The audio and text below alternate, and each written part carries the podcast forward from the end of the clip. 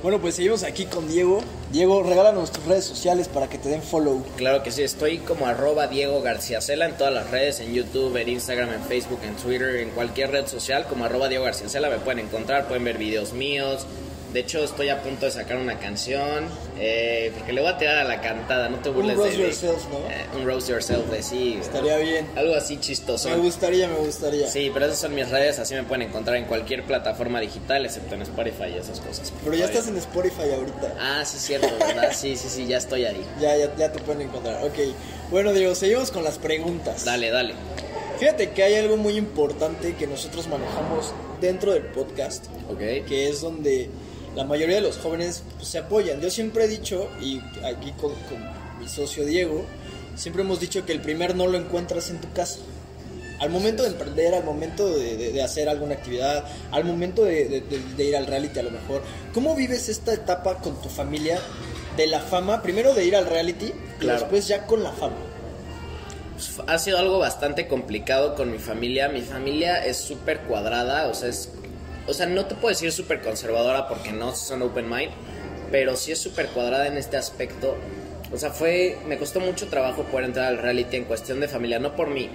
Mi mamá como que no le late tanto que mi vida esté expuesta de esta manera y pues verme hacer cosas de chavos, o sea, verme tomar, verme llegar borracho, verme besándome con una niña, o sea, a mi mamá no le gusta, ¿no? Hasta le da pena, dice como, o sea, yo no crié a esta persona. Que es ¿no? regularmente lo que hacemos Es lo que muchos pasa. jóvenes en la vida cotidiana, que a lo mejor nuestros papás ya no les toca esa etapa. Claro. Y ahorita es como más liberar el tema, ¿no? Totalmente. asunto, totalmente. Y con el asunto del internet, o sea, es súper fácil de que alguien suba o te grabe, graba, o sea, en la borrachera, o agarrándote una niña, o si eres niña un hombre, o sea, ya sabes, es- súper fácil, ¿no?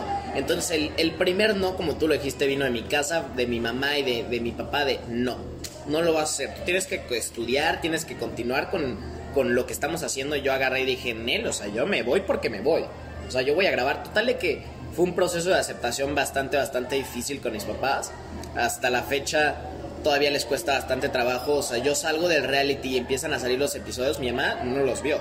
Por supuesto que no los vio. Hasta que yo la senté y dije, ok, voy a hasta grabar este momento porque va a estar chistoso. Y subí un video. Me siento con mi mamá y, y ve como el video de presentación de mi perfil y se moría de la pena, ¿no? O sea, todas sus amigas botadas de risa y ella así de, no, no lo puedo creer, o sea, este no es mi hijo, ¿de dónde salió? ¿En qué momento le gustan las niñas? cara? O sea, fue algo súper, súper chistoso, pero complicado, o porque obviamente te pesa, ¿no? O sea, te pesa decir, wow, o sea, mis papás no están apoyando en absolutamente nada lo que estoy haciendo. Salgo del reality y empieza todo esto de la fama, de que te veo, te tomo una foto y, y hasta ahí se les prende el chip de que, ok, este, este niño sí es algo, o sea, sí está haciendo algo. Ya está será empezando bien, a, Será malo lo que está haciendo, pero hay gente que se quiere tomar una foto con él. O sea, no, no me lo creerás, pero sí salgo y alguien llega y, oye, no puedo tomar una foto. Es un niño de 8 años, ¿no? De, oye, ¿cómo te permitieron ver tus papás el reality, no? O cómo sigues a este bro. O sea, yo lo, yo lo pienso y digo, wow, o sea, está cañón. No hay restricción en internet para nada, ni en la televisión, ni nada. Entonces, como que hasta ahí mis papás aceptan la cosa y medio me apoyan con lo que estoy haciendo. Ahorita ya es un poco más fácil, porque ya estoy metido al 100 con esto, ¿no? O sea, ya no hay de otra. O sea, oye, o lo hago o no lo hago. Entonces, pues me están echando la mano. Pero sí costó bastante trabajo. Ok. Ahora, te quedas una pregunta, también es algo personal, Dale, dale. pero es muy, a- muy a futuro. Dale.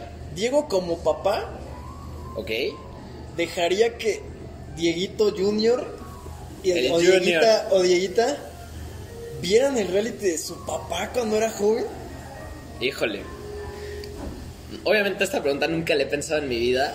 No me veo con hijos ahorita ni en 10 años, pero no lo sé. Pero suponiendo que, no que-. Diego se llega a casar, Sí, claro. que Diego tenga- tiene cinco hijos, no, no es cierto, con que tengas uno, y demás, que lo y que te vea. dijera, oye papá, es que a mí me han dicho que tú fuiste influencer cuando eras chavo. Híjole, pues yo creo que, que cuando llegue a cierta edad, yo creo que de los 14, 15 años, pues velo y diviértete un rato. Ve quién era el paps de tú, o sea, El velo, o sea, velo y diviértete. Yo creo que sí, cuando esté un poquito más grande, obviamente pues de niño no. Porque pues obviamente las historias, espero que se las cuenten de, de tu papá era un relajo, era lo mejor. O sea, cada fiesta que iba nunca se moría, ¿no? Una cosa así padre, ¿no? Era una leyenda. Pero obviamente pues sí, te digo, son cosas que pesan, ¿no? Porque hay cosas, tanto que no estoy orgulloso que salieron, pero hay cosas que sí digo, wow, o sea, sí, o sea, estoy súper orgulloso, o sea, yo ayudando a los demás, cosas así, estoy contento de que hayan salido, entonces sí lo dejaría verlo, yo creo que una edad un poquito avanzada. Ok. Muy, muy, muy buena respuesta. Así Ahora, es, la bajé de pechito, Es, remataste de palomita, ¿eh? así es. Ahora, oye, ¿qué más está haciendo Diego García Cela en este momento? O sea, aparte ya de, de consolidarse, porque es una consolidación como Así es. Aparte de tener, de ya poder discernir entre los aspectos positivos y negativos de ser un Negativos, influencer, claro. aparte de, de- de que salir y que, oye, la foto y demás, que, que bueno, es a lo que te tienes que acostumbrar de ahora en Por adelante. supuesto. Hasta el día que digas, hasta aquí, y, hasta- y Y atender hasta a. Dieguito Junior, por ejemplo. ¿no? ¿Qué Ahora, hago? ¿qué es lo que hace Diego actualmente?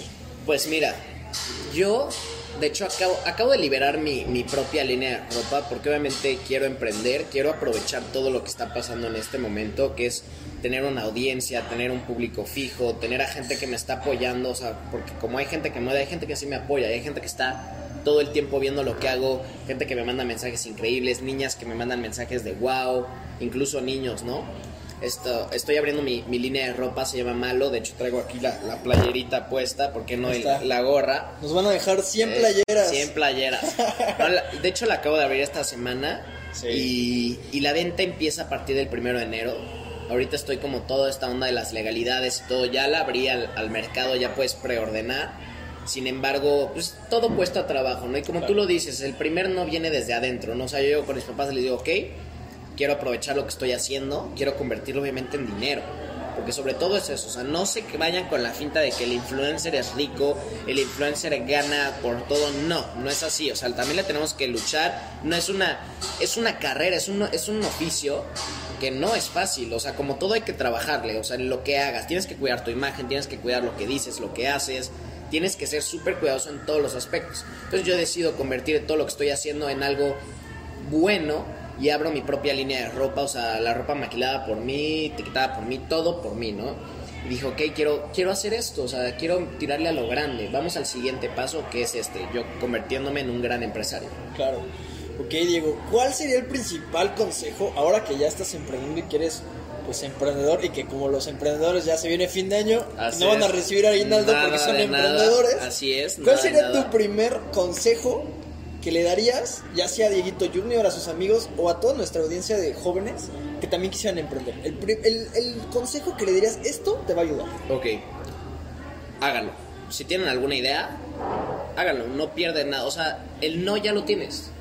De todo, el no ya lo tienes. Si quieres, si se te ocurre hacer un popote reciclable, do it. Con lo que puedas y lo que tengas a la mano, háganlo. Porque muchas personas te van a decir que no lo puedes hacer.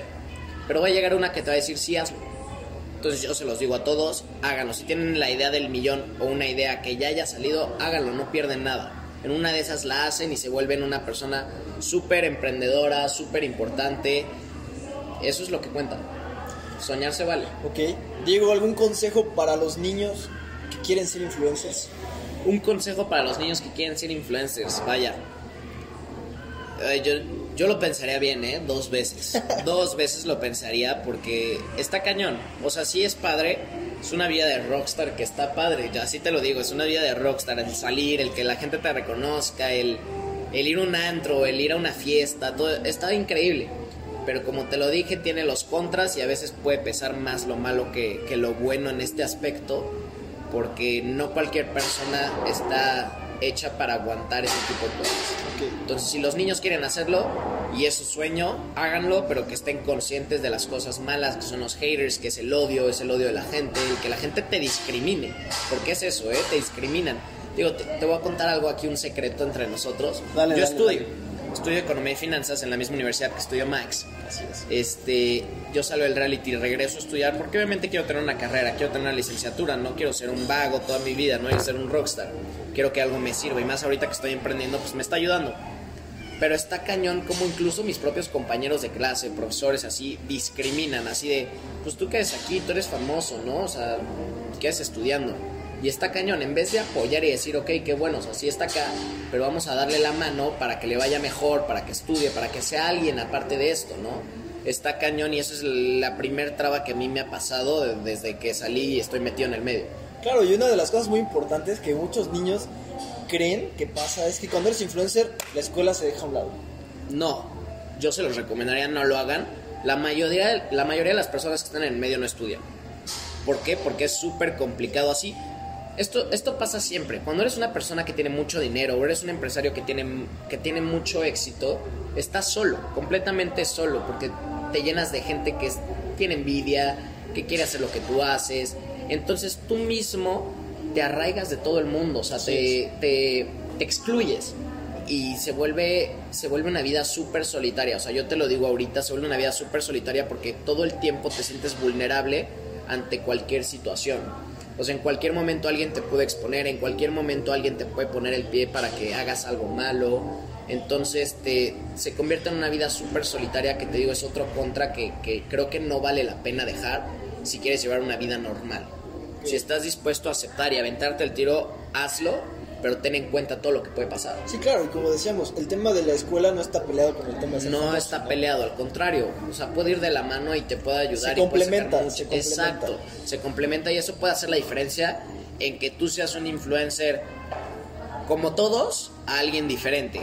O sea, esa, esa puede ser la diferencia, el que tú tengas un estudio, el que tengas una carrera, puede hacer la diferencia con todos los demás que no tienen nada. Ok. Diego, ya por último, para ir cerrando el programa, el, el episodio de- del día de hoy, dime una persona a la cual le tirarías.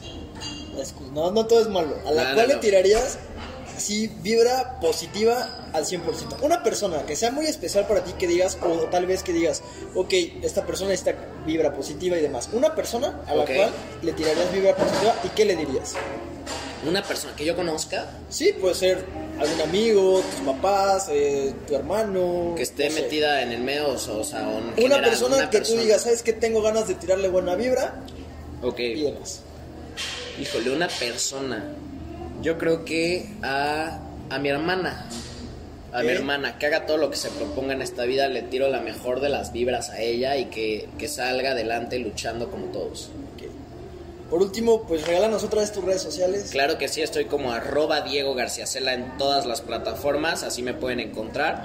Y pues eso es todo, muchísimas gracias a Paradigmas por invitarme. Y pues hagan lo que tengan que hacer para salir adelante. ¿Tú qué dices, Max? Siempre hay que hacer todo para salir adelante. Siempre. Y hacer lo correcto. No se frenen. Nos vemos en el próximo episodio. Muchas gracias, Diego, por haber asistido y Max. por haber empatado. Gracias, eh, neta, Ya eh. sabes. Muchísimas gracias.